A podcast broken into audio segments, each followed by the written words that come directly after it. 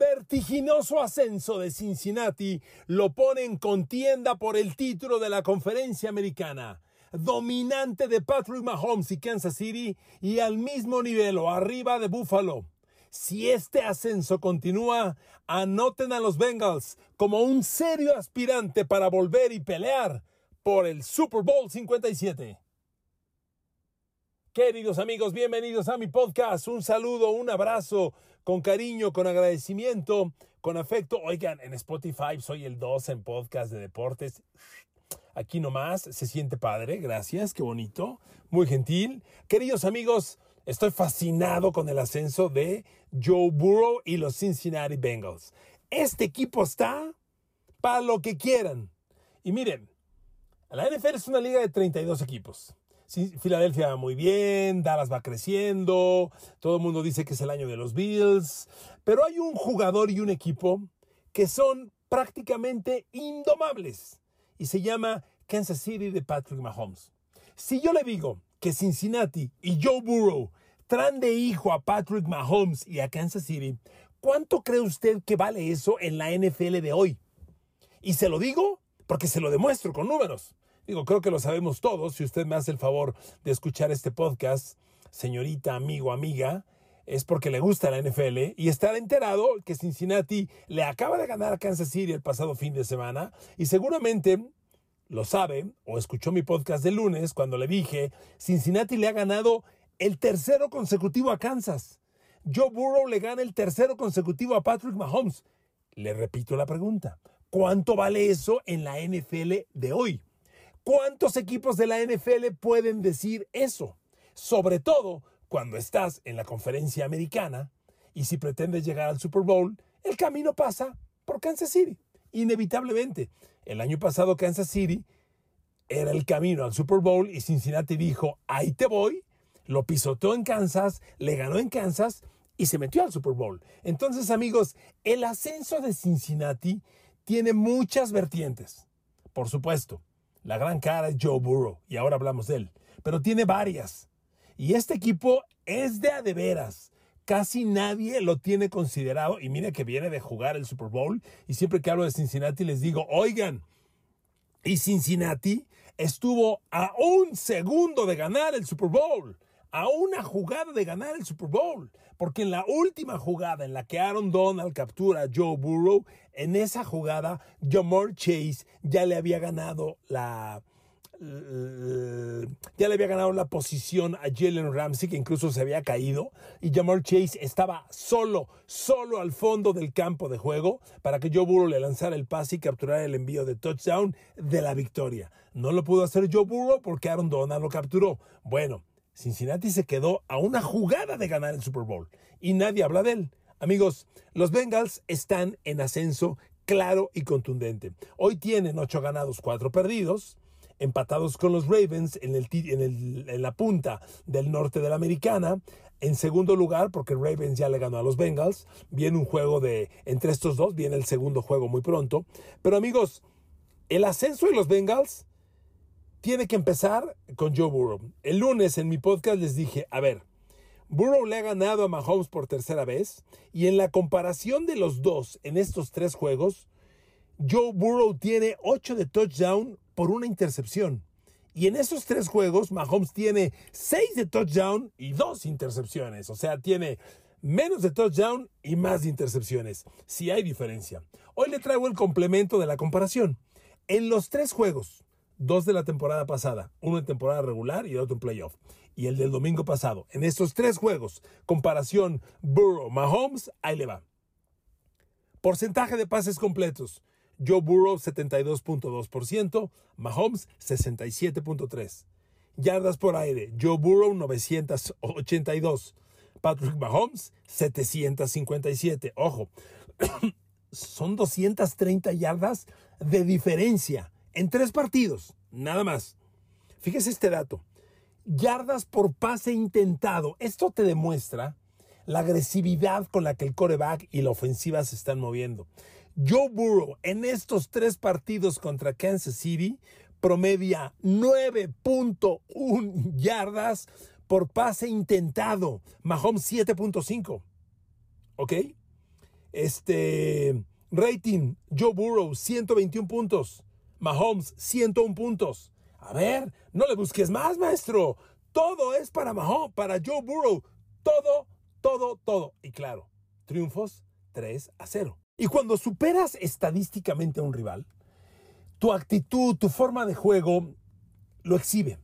Y en el triunfo pasado, el domingo pasado, el 27-24, miren, yo vi el partido, no, no completo, pero gran parte, y al final, cuando iba ganando Cincinnati y tenía la bola a 2.20 minutos del final, pero estaba buscando consumir el reloj, yo lo vi y dije, a ver, Joe Burrow, o te acabas ese pinche tiempo que queda, o Mahomes te va a dar la vuelta. Y, y Joe Burrow tenía tercer down, 11 por avanzar.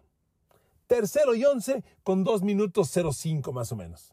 Miren amigos, en una situación como esta, ganando el partido 27 a 24, el balón más o menos en la 40 del rival, más o menos. Tercer down, 11 por avanzar. ¿Qué hace normalmente un equipo? A ver amigos, 9 de cada 10 equipos corren para exprimir hasta el último segundo y patean y mandan a la defensa. ¿Qué hizo Joe Burrow y, y los Bengals y su coach Zach Taylor? Lanzaron un rápido adentro de 12 yardas completo con T. Higgins para consumir el reloj. Eso demuestra, uno, agresividad, dos, confianza, tres, seguridad en uno mismo y cuatro, eficiencia. A ver amigos, por donde quieran buscar y analizar este partido, Joe Burrow tuvo una actuación formidable, pero esta jugada en particular para mí dice mucho muchísimo por lo que le estoy comentando. Y bueno, cuando le rascas más al partido, híjole, honestamente, todos los números que busques demuestran lo bien que anda Cincinnati y lo bien que anda Joe Burrow. En este momento, tras la victoria sobre Kansas, Cincinnati ya trae cuatro victorias consecutivas y ha ganado seis de los últimos siete partidos. Ojo, ya estamos en diciembre, ¿eh? Ya estamos en diciembre y traes cuatro victorias en fila, seis de los últimos siete. Pero fíjese, en estos seis triunfos, el ataque de los Bengals, no me lo tome mal, es imparable. Es imparable. Le voy a decir los puntos que ha anotado Cincinnati en estos seis triunfos de los últimos siete partidos. Puntos anotados por Cincinnati. 30, 35, 42, 37, 20 y 27. ¿Quién lo para? ¿Quién lo para? Es un ataque de 30 puntos por juego o un poco más. Y reitero, en diciembre. Eso vale mucho. Seguro usted recuerda, y todos, que Cincinnati abrió la temporada perdiendo los dos partidos iniciales. Perdió con Pittsburgh en la semana 1 y perdió en la semana 2 con los Cowboys. O sea, Cincinnati arrancó 0-2 y Joe Burrow tenía, en, después de esos dos partidos, tenía cinco intercepciones, porque tan solo Pittsburgh le interceptó cuatro. A ver, hoy Joe Burrow, hoy tiene 25 de touchdown, 8 intercepciones. Si le quitamos las cinco intercepciones de las primeras dos jornadas, en los últimos 10 partidos, Joe Burrow tiene tres intercepciones, nada más. ¿Se dan cuenta al nivel que está jugando? Miren, cuando recapitulamos los números de Joe Burrow los últimos 10 partidos, es increíble. De veras, es increíble desde la, de, los últimos, si tomamos esos últimos 10 partidos, Joe Burrow es líder de la liga en rating. Tiene 114 puntos en esos últimos 10 partidos. Su porcentaje de pases completos de esos últimos 10 partidos es 73 uno. En esos 10 partidos tiene 8.29 yardas por pase intentado. Amigos, son números brutales, brutales. El quarterback de los Bengals está jugando a un nivel de excelencia. Y cuando estás en la conferencia americana y sabes que te vas a encontrar con Mahomes, con Josh Allen, pues jugar así creo que ayuda mucho. Siguiente tema. Cuando arrancó la temporada, y, en el proceso de la misma, fuimos muy reiterativos en lo mal que se veía la línea ofensiva de Cincinnati. Lo dijimos el año pasado, a ver, por Dios, el año pasado Cincinnati llegó al Super Bowl, pero su línea ofensiva permitió 72 capturas de coreback, una cantidad grosera, insultante. Cincinnati cambió tres linieros ofensivos para esta campaña. El nuevo centro es Ted Carras, que llegó de Miami y antes estuvo en los Pats. El guard derecho es Alex Capa, llegó de Tampa Bay, era el guard de Tom Brady. Y el tackle derecho es Lyle Collins, que fue tackle derecho de Dak Prescott en los Cowboys. Y con esos tres jugadores, la línea ofensiva caminó muy mal media temporada. Bueno, pues le tengo noticias. En los últimos cuatro partidos que Cincinnati ha ganado consecutivamente, la línea ofensiva de los Bengals ha permitido solamente cinco capturas de coreback. Cinco capturas en los últimos cuatro juegos. Y perdóneme, esos números son fantásticos, sobre todo si consideras que esos cuatro partidos fueron contra Kansas City, contra Titans, que tiene a Jeffrey Simmons, Kansas City tiene a Chris Simmons, contra Pittsburgh, si has oído hablar de un tal TJ Watt. ¿Sí te suena? Ah, bueno pues TJ Watt es de los equipos que solo tuvo una captura sobre, sobre Joe Burrow. Y amigos, los números de la línea ofensiva de los Bengals de pronto son muy buenos. A ver, ahí le van juego por juego. Contra Kansas City, Joe Burrow fue capturado una vez. Contra los Titans, Joe Burrow fue capturado una vez. Contra Steelers, Joe Burrow fue capturado dos veces y el cuarto juego que ha ganado en fila fue contra Carolina y ahí Joe Burrow fue capturado una vez. Cinco capturas en los últimos cuatro juegos. Miren amigos, reiteradamente les dije, la línea ofensiva es una unidad que funciona mucho con base en el tiempo, en, los, en los juegos, en las repeticiones, en el conocimiento. Un liniero ofensivo en el proceso de la jugada Muchas veces se están hasta dando la espalda unos a otros. No ves al compañero, no puedes hablarte. Es imposible hablarte. Entonces tienes que actuar de acuerdo a reacciones, sabiendo lo que va a hacer tu compañero, dependiendo de tal o cual circunstancia. ¿A dónde voy con esto? Necesitan tiempo. Si la línea ofensiva de los Bengals trajo a Ted Carras, Alex Capa, el Al Collins y no funcionó en la semana 1, en la 2, en la 5, en la 10, es porque estaban ganando con, reconocimiento unos con el otro. Hoy ya se conocen, son buenos jugadores y están jugando a un nivel muy cabrón. Y si Joe Burrow tiene ahora el tiempo y la confianza que antes no tenía, más vale que se escondan, ¿eh? Salven a niños y mujeres porque Joe Burrow anda suelto. Se los digo de verdad. Si Joe Burrow empieza a jugar con la confianza de una línea ofensiva que ahora te va a dar tiempo, confianza y seguridad, que es justo lo que no le ha dado los últimos tres años, porque le recuerdo que hace tres años, cuando Joe Burrow fue novato, le rompieron la rodilla por el pésimo trabajo de su línea ofensiva. Y así acabó la temporada de Burrow. Si hoy todo eso ha sido superado, vuelvo a decirles, escondan a mujeres y niños este güey anda suelto. Y va a estar bien cabrón que le puedan ganar, se los digo de verdad. Entonces, amigos, noten eso. Miren, cuando evalúas, cuando comparas a Joe Burrow con Patrick Mahomes hoy, pues encuentras, miren, Joe Burrow tiene que estar una categoría arriba porque le ha ganado tres en fila. Y eso no es cosa menor. Cuando los comparas en los números globales, son casi idénticos. A ver, Hoy Mahomes trae 3.808 yardas. Joe Burrow trae 400 menos. 3.446. Bueno, 350 menos. Mahomes trae 30 de touchdown, 8 intercepciones. Burrow, 25 y 8. Vámonos a números más precisos. Si los dos tienen 8 intercepciones, recuerda que Mahomes, que recuerda que Burrow lanzó 5 en los primeros dos partidos. Lleva lleva solamente tres intercepciones en los últimos 10 juegos. Eso está muy, muy cabrón.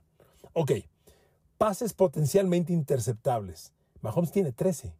Burrow tiene 10.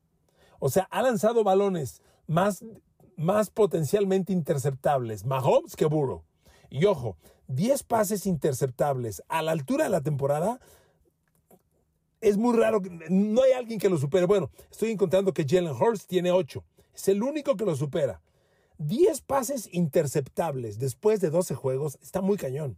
Bueno, y que Jalen Hurts tenga 8, de eso te cuenta el tamaño de temporada que está jugando Jalen Hurts. Pero ok, pero Mahomes tiene 13, Joe Burrow tiene 8. Porcentaje ajustado de pases completos. Los dos tienen 78.3%. Si le quitamos los incompletos deliberados, los, drops de los receptores, todo eso, te da el porcentaje ajustado de pases completos. Mahomes y Burrow tienen 78.3% de pase ajustado de completos. Increíble. Bueno, Brady trae 75.1 de ajustado. Este, ¿dónde está Josh Allen? Josh Allen trae 75.9. ¿Se da cuenta? O sea, Los números de, Joe Burrow son al más alto nivel.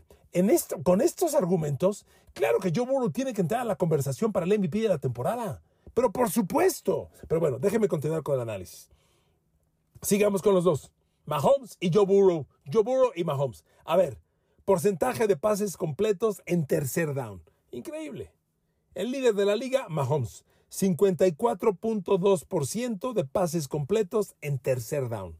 Joe Burrow, 52.4%. Solo dos puntos porcentuales menos. Mahomes ha completado 58 de 107 y Joe Burrow 55 de 105. Están iguales. Están iguales. Y miren amigos, ahí dejo el tema Mahomes, Burrow, Burrow, Mahomes.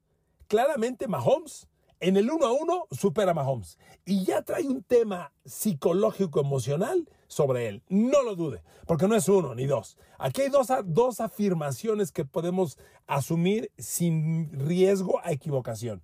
Una, que Joe Burrow le gana en el 1 a 1 a Mahomes y le gana bien. No le gana, le gana bien.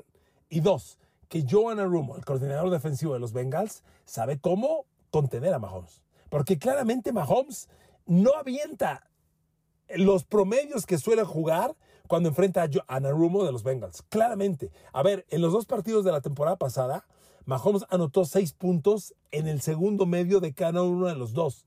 En este partido del domingo pasado, Mahomes metió 14 puntos en el tercer cuarto, de acuerdo, pero en el cuarto periodo lo blanquearon otra vez. ¿Cuántas veces escucha usted que a Patrick Mahomes lo blanqueen? Aunque sea en un cuarto, a ver, no es en un cuarto, es en el último cuarto en el que defines el partido. ¿Se da cuenta que sí está cabrón? O sea, el tema. O sea, Cincinnati sí los trae y los trae bien. Por eso el título de mi podcast, El vertiginoso ascenso de los Bengals. La neta, están indomables. Y mire, hablemos un poco de la defensa de los Bengals. La defensa de los Bengals, no, no, no, no, no es elite. No es como la de San Francisco. Le mentiría, no le voy a decir eso. Pero ¿sabe qué? Sí es mucho mejor de lo que la gente dice. Mucho mejor. Porque si bien una defensa hay que leerla, siempre he defendido yo por los puntos que permite por partido, pues Bengals permite 21 puntos por partido. La mejor es San Francisco que permite 15.8. O sea, hay 5 puntos de diferencia que sí, pues sí hacen ruido, ¿no? Es, es, un gol de campo y un safety. y en la NFL eso es una diferencia considerable. Y, la, la, defensa de los Bengals en puntos permitidos es la 12 de la liga. Tampoco es un número muy confiable. Pero a ver, vámonos a números un poquito más específicos. A ver, por ejemplo, ¿cómo anda Bengals en balones perdidos, balones recuperados? A ver, amigos, Cincinnati es el segundo equipo ofensivo que menos balones pierde. ¿Sabe cuál es el equipo que menos balones ha perdido en la temporada? La, la ofensiva que menos balones pierde. Filadelfia sigue jugando excepcional, excelencia. Los Eagles tienen solo tres pases interceptados y siete fumbles perdidos. Los Eagles han perdido 10 balones. ¿Sabe cuántos pierde Bengals? 12. Solo dos más. Bengals tiene ocho pases interceptados, los que ya le mencionaba yo de Joe Burrow, y cuatro fumbles perdidos. 12 en total.